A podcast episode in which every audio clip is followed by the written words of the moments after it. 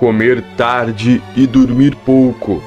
Duas coisas que são muito comentadas que fazem mal para a saúde e hoje nós vamos dizer etapa por etapa como isso afeta o seu cérebro e como faz mal para a saúde você comer tarde e também dormir pouco. São dois temas em um só aqui comigo, que é uma matéria ó, de onde? Da BBC News Brasil, olha o tema ali. Vamos um pouco mais para isso, como comer tarde ou dormir pouco pode afetar a sua saúde. Você vai entender certa, certamente eh, como acontece em seu cérebro, como acontece em tudo e por que que a ciência diz isso. E nós não estamos chutando, nós não estamos ah, tentando desvendar de forma intuitiva, não é dedução, ou seja, através de estudos científicos de pessoas que entendem do assunto que vão aqui comentar conosco. Então é por isso que você precisa deixar o like, quem você não conhece, eu sou o Ana Botelho. Eu tenho vários livros na Amazon para ajudar pessoas, mas também para concursos públicos, pontos, tem vários, vários livros, quero que você entre lá. Inclusive o Vadmecum para o concurso público nacional é o nosso mais vendido, é o mais vendido no direito. Eu agradeço a todos e também temos os nossos canais aqui. Compartilhe para ajudar se você gosta desse tipo de conteúdo. Vamos lá, então, como comer tarde ou dormir pouco pode afetar a sua saúde. É interessante. Diversos autores do The Conversation. O The Conversation sempre falo aqui que é o mais legal, é o mais importante, na minha opinião. É o meio, é o local mais importante, a sessão mais mais legal que eu gosto lá do pessoal da BBC, porque é pessoal é que misturam academia, ciência e tudo mais. E muita informação. Vamos lá. É bem novinho, ó, não tem nenhum dia. Hoje é dia 5 de outubro, a 39 minutos ela foi publicada. É muito novinho. Então vamos lá. Dia após dia, semana após semana, nós temos horários para tudo: comer, trabalhar, fazer exercícios, atividades de lazer, dormir. Tudo isso distribuído em 24 horas, seguindo padrões periódicos que nos, que nos foram dados pelos nossos antepassados. No compasso do nosso relógio biológico, é o tema agora. Durante o dia nos mantemos ativos e com a chegada da noite começamos alterações fisiológicas que nos preparam para dormir. É como um relógio, um relógio interno que nos avisa que vai ocorrer uma mudança no corpo e que ele está se preparando para comer, dormir e acordar. Isso se chama ritmo circadiano. Ele se refere a todos os tipos de alterações físicas, mentais e comportamentais que se repetem dia após dia, a cada 24 horas aproximadamente. Não é difícil perceber sua importância. Todos nós já tivemos uma festa até tarde da noite ou tivemos dias cheios de tarefas sem tempo para comer ou dormir adequadamente e depois sofremos as consequências. A verdade é que esse estilo de vida ocidental não ajuda a manter os ritmos circadianos. Desfrutamos de menos horas de luz natural do que nossos antepassados uma vez que somos mais sedentários e aumentamos consideravelmente o número de horas em frente às telas. Somam-se a isso níveis altos de estresse, uma vida social que, que atrapalha nossos horários e uma dieta baseada em produtos cheios de açúcares e ultraprocessados.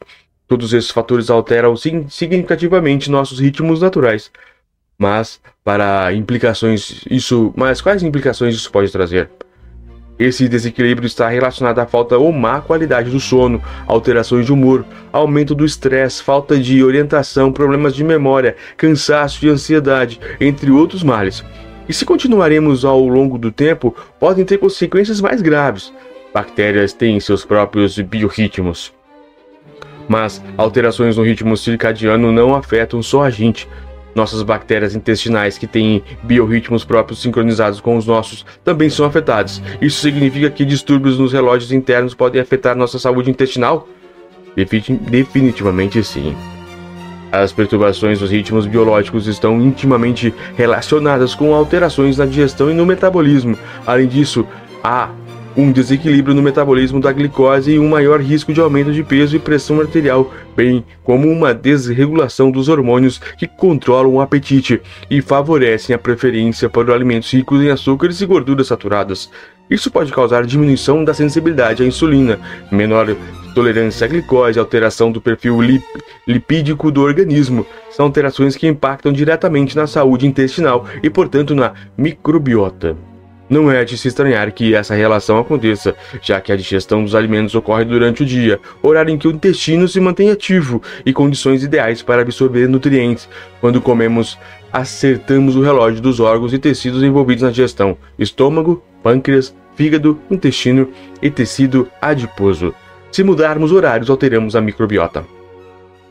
E o que acontece com a microbiota se comermos tarde? Almoçar às 4 horas, por exemplo, provoca uma mudança no relógio, uma interrupção do ritmo normal de função intestinal e uma alteração na composição e funcionalidade das bactérias intestinais. A microbiota é afetada principalmente pelo tipo de dieta que seguimos diariamente, mas a alteração dos horários de ingestão, seja por comportamento alimentar, jejum ou aumento de frequência das, das refeições, também tem impacto. As bactérias intestinais apresentam flutuações próprias dependendo da hora do dia, tanto na composição quanto nas funções. Evidências científicas mostram que elas têm um ritmo circadiano próprio e que tentam sincronizá-lo com seu hospedeiro para aproveitar ao máximo. A maior parte das pesquisas sobre microbiota e os ritmos circadianos foi feita em animais. Vale destacar estudos focados em jejum intermitente que revelaram alguns benefícios em camundongos, como aumento da diversidade microbiana, redução da inflamação e produção de compostos benéficos pelas bactérias intestinais.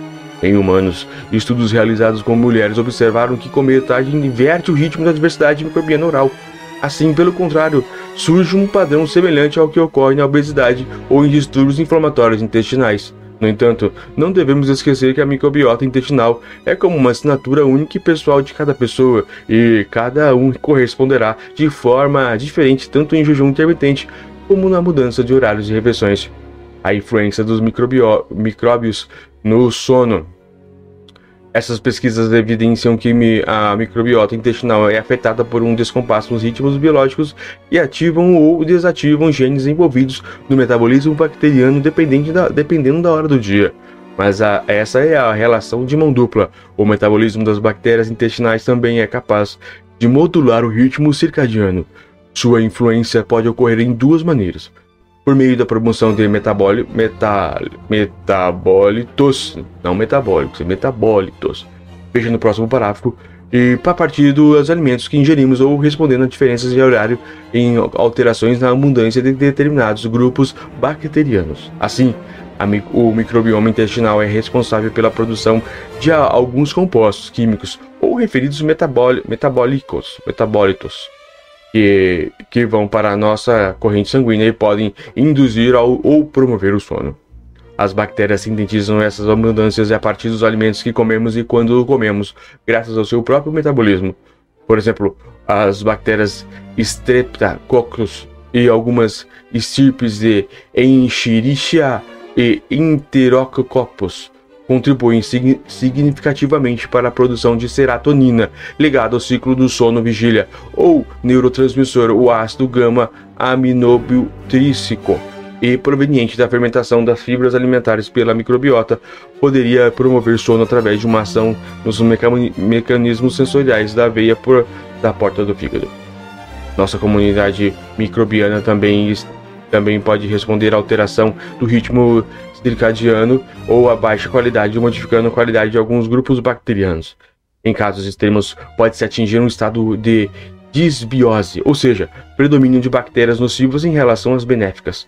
Para fornecer mais informações sobre os efeitos da desregulação dos ritmos biológicos, pesquisadores da Universidade Federal de Pernambuco e do INDEA Alimentación de la Espanha estão trabalhando junto para estudar os ritmos de jejum e alimentação da microbiota intestinal, além do efeito que isso pode ter sobre a obesidade e a busca por bi biomarcadores bacterianos em ingestão alimentar em produtos denominados Heteroideo Metainflação. Autores: Amanda Cuerva Serra, produtora de, produ, pesquisadora de pós-doutorado do In Media em Alimentação, Alfredo Martinez Hernandes, diretor de programa de pesquisa em nutrição e precisão e saúde cardiometabólica e grupo de nutrição cardiometabólica do India Alimentação, Elizabeth de Nascimento, professora de pós-graduação em nutrição do, da UPE, na linha de pesquisa da nutrição experimental e metabolismo, Natália Caroline da Oliveira Mello, doutoranda em nutrição pela UFPE também, na área de nutrição experimental microbiota intestinal. Este artigo foi publicado originalmente no Grande The Conversation. Excelente artigo, espero que vocês ouçam de novo.